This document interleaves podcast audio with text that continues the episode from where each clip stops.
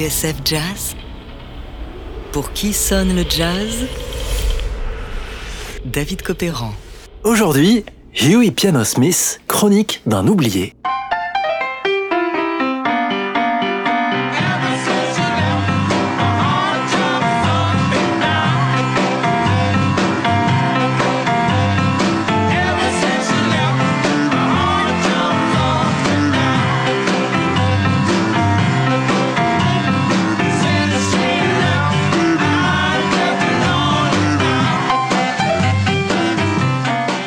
Avis, combien y a-t-il de Smith aux États-Unis I'm Mr. Smith. I'm talking to you, Mr. Smith. Copy, Mr. Smith. I'm sorry, Mr. Smith. I'm afraid I cannot be of help to you, Mr. Smith.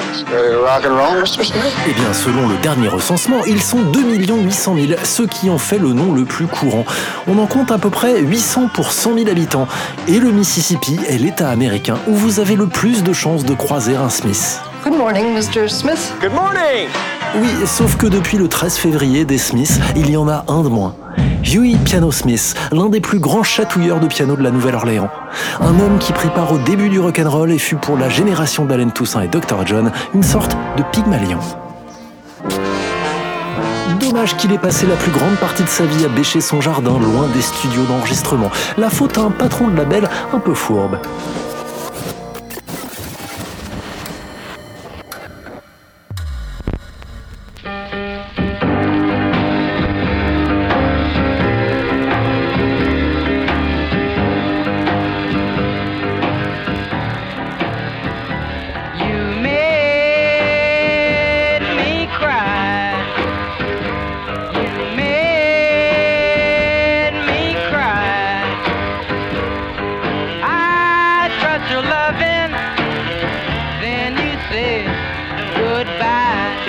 De Huey Smith débute en 1934 à la Nouvelle-Orléans, à quelques dizaines de mètres du Dew Drop Inn, une petite boîte qui sert à boire et à manger et où l'on joue de la musique.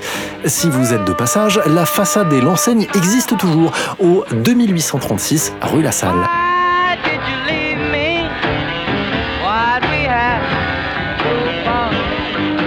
Smith est encore au lycée lorsqu'il pénètre pour la première fois au Dew Drop Inn. Nous sommes au début des années 50 et Smith ne tarde pas à mettre la main sur le piano un peu déglingué du lieu. Piano qu'il joue avec pas mal d'aplomb d'ailleurs et une main droite plutôt robuste. Mieux, il fait la rencontre d'un type qui va changer sa vie, Eddie Lee Jones.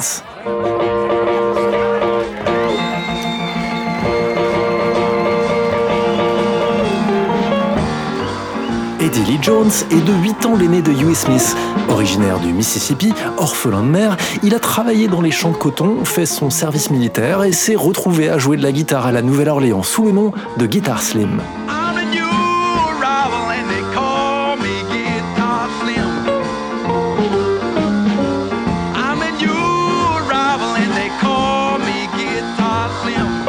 Guitar Slim donc.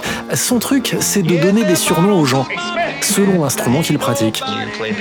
Et c'est comme ça que Huey Smith va devenir Huey Piano Smith. Oui, c'est simple comme bonjour.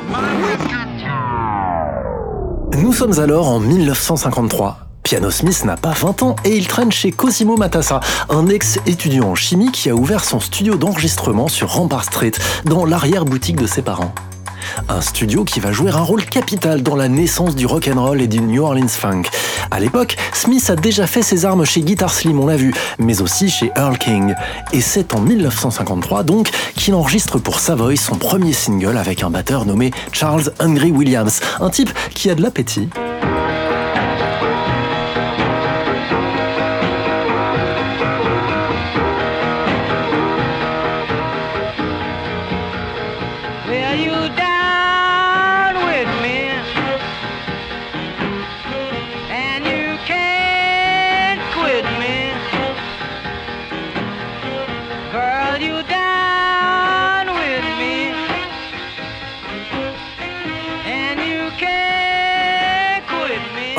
Si ce premier titre ne va pas faire date dans l'histoire de la musique, ce n'est pas le cas du suivant, toujours enregistré chez Cosimo Matassa à la Nouvelle-Orléans.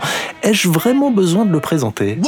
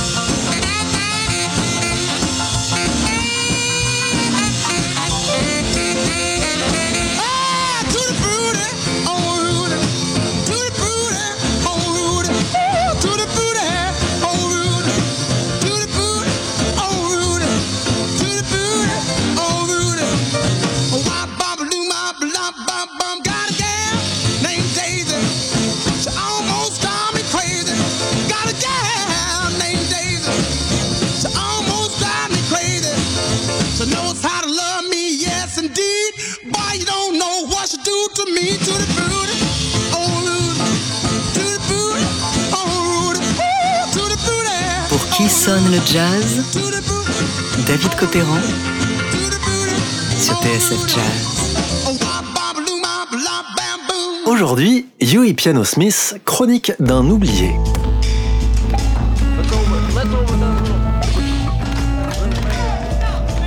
Que s'est-il vraiment passé le 14 septembre 1955, le jour où Little Richard enregistra Tutti Frutti, tube planétaire et acte de naissance du rock'n'roll?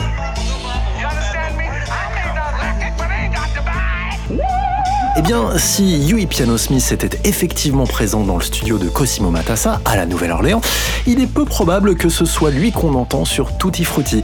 Selon la légende, le titre fut mis en boîte à la toute fin de la séance, en un quart d'heure, dans le rush et l'improvisation générale.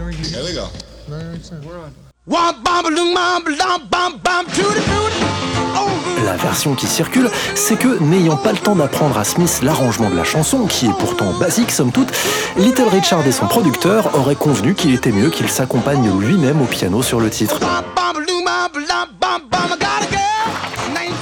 Dans Little Richards, The Birth of Rock'n'Roll de David Kirby, Huey Piano Smith raconte, un peu amer.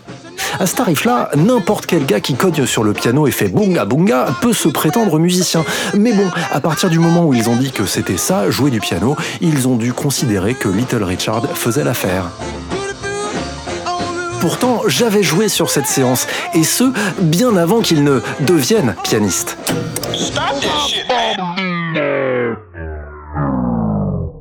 Si Huey Smith l'a un peu en travers de la gorge, cette séance avec Little Richard va pourtant lui mettre le pied à l'étrier.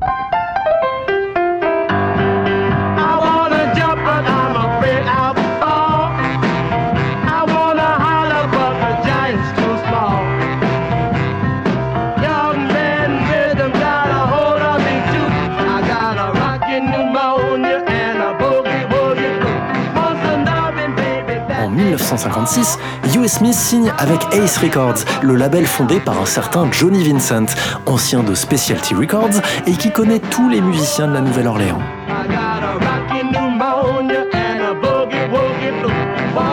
Smith monte alors le groupe qui va le rendre célèbre, Huey Piano Smith and the Clowns, un pur concentré de rhythm and blues et de boogie avec ses roulements de main droite au piano sauce jambalaya. C'est ça le son Huey Smith.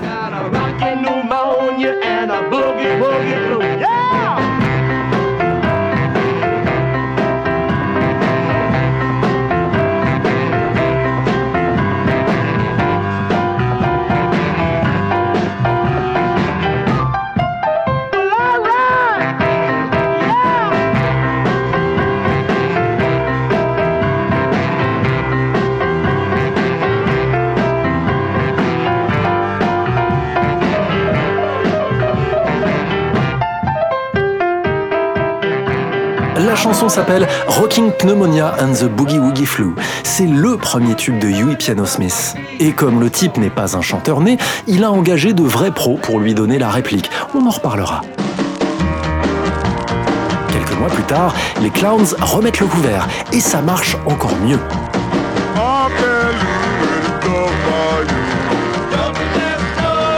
Bref, en cette fin d'année 50, la trajectoire de Huey Piano Smith est du genre ascensionnel. Même si visé haut dans les charts, ça ne marche pas à tous les coups. Or, c'est à ce moment précis que la carrière de Smith va prendre un mauvais tournant. Je vous l'ai dit, Smith n'est pas chanteur, il fait toujours appel à d'autres pour donner le change. Et ça, ça donne des idées à Johnny Vincent, son patron chez Ace Records. Contre son gré, celui-ci va prendre la version instrumentale de Sea Cruise, le nouveau single de Smith, et la faire chanter par un autre, un dénommé Frankie Ford.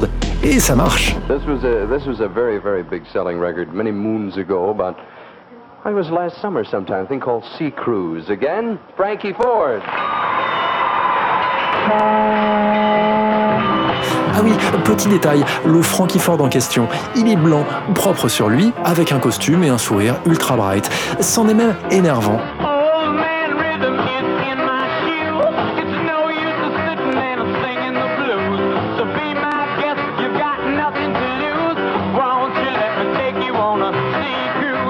Dépité, Huey Piano Smith ne peut que constater que Johnny Vincent et Frankie Ford l'ont dépossédé de sa chanson.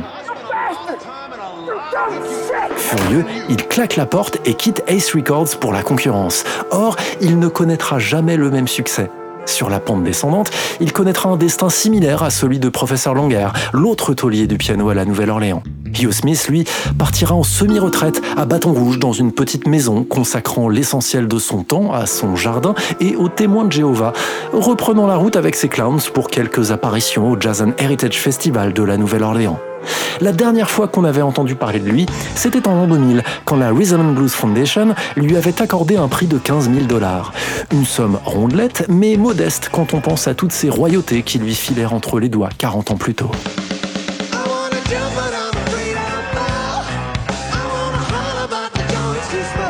Entre-temps, Johnny Rivers, Deep Purple, Bruce Springsteen et Aerosmith se laissèrent contaminer par son tube Rockin' Pneumonia and the Boogie Woogie Flu.